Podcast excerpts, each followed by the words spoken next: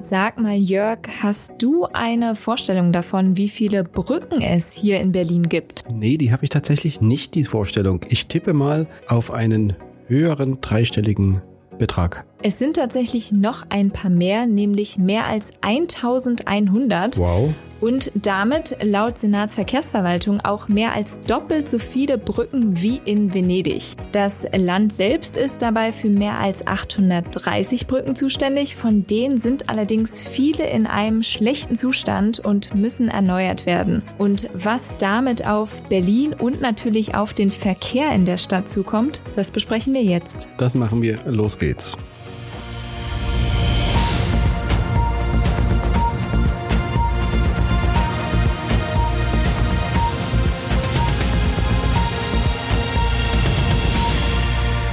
Hallo und willkommen zu einer neuen Folge unseres Shortcast Erklär's mir, ein Podcast der Berliner Morgenpost. Mein Name ist Jessica Hanack. Mit mir im Studio steht mein Kollege Jörg Krauthöfer. Hallo. Und wir schauen uns heute mal Berlins Brücken an. Was genau kommt denn auf Berlin in Sachen Brückenneubau und Instandsetzung zu? Also im vergangenen Sommer hat die Senatsverkehrsverwaltung von mehr als 100 Einzelprojekten gesprochen, die so in den nächsten 10 bis 15 Jahren anstehen. Dafür wurde mit Kosten in Höhe von mehr als 700 Millionen Euro kalkuliert. Gerade zeigt sich aber bei einigen Projekten, dass sie wohl noch teurer werden als bislang kalkuliert und dass die Kosten sogar noch weiter steigen könnten. Wo ist das denn zum Beispiel der Fall? Ein Beispiel dafür ist die Elsenbrücke über die Spree, die Treptow und Friedrichshain miteinander verbindet. Dort wird ja schon seit mehreren Jahren gebaut und aktuell fließt der Verkehr über eine Behelfsbrücke. Die Kosten werden in einer aktuellen Kalkulation mit 119 Millionen Euro angegeben.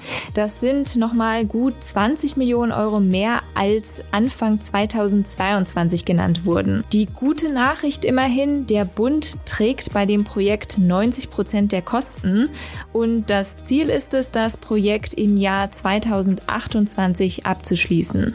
Welche anderen Brücken müssen denn in nächster Zeit erneuert werden? Ziemlich bekannt sind wahrscheinlich noch die Mühlendammbrücke und die neue Gertraudenbrücke, die sich im historischen Zentrum von Berlin befinden. Beide Bauwerke sind allerdings in einem so schlechten Zustand, dass sie durch einen Neubau ersetzt werden müssen. Und beide Projekte werden ebenfalls teurer als ursprünglich gedacht. Für die Mühlendammbrücke wird aktuell mit gut 58 Millionen Euro kalkuliert, für die neue Gertraudenbrücke mit etwa 40 Millionen Euro. Die Brücken sollen bis 2029 bzw. 2028 fertig werden und bis dahin könnte es sogar noch mal deutlich teurer werden, weil die Baupreise einfach im Moment so stark steigen. Woran liegt es denn überhaupt, dass so viele Berliner Brücken erneuert werden müssen? Das liegt daran, dass viele Brücken in die Jahre gekommen sind und vor allem daran, dass sie nicht für die heutigen Verkehrslasten ausgelegt wurden. Das heißt, als die Brücken geplant und gebaut wurden, ist man noch davon ausgegangen, dass viel weniger Fahrzeuge die Bauwerke nutzen werden. Über die Mühlendammbrücke und die neue Gertraudenbrücke fahren zum Beispiel täglich mehr als 60.000 Fahrzeuge in beide Richtungen. Richtung. Im Bezirkevergleich stehen übrigens die meisten Projekte in Treptow-Köpenick an.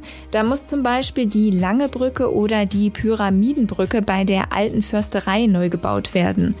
Werfen wir einen Blick auf die Berliner Stadtautobahn. Wie sieht's denn da aus? Ja, auch da gibt es einige Brücken und ebenfalls das Problem, dass viele Strecken überlastet sind.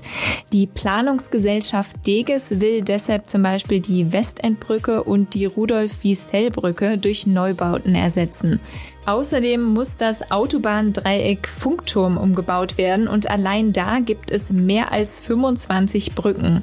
Für Autofahrer stehen damit harte Jahre bevor, denn an den beiden Brücken und am Dreieck Funkturm wird gleichzeitig gebaut. Wenn alles nach Plan läuft, starten erste Arbeiten Ende 2024. Die letzten Arbeiten sollen bis 2032 abgeschlossen sein. Warum wird denn überall parallel gebaut? Die Planungsgesellschaft Deges sagt, dass das immer noch die beste Alternative ist. Auch wenn die Verantwortlichen einräumen, dass es zu Verkehrsstörungen und Staus kommen wird, würde andernfalls natürlich über einen noch längeren Zeitraum gebaut werden.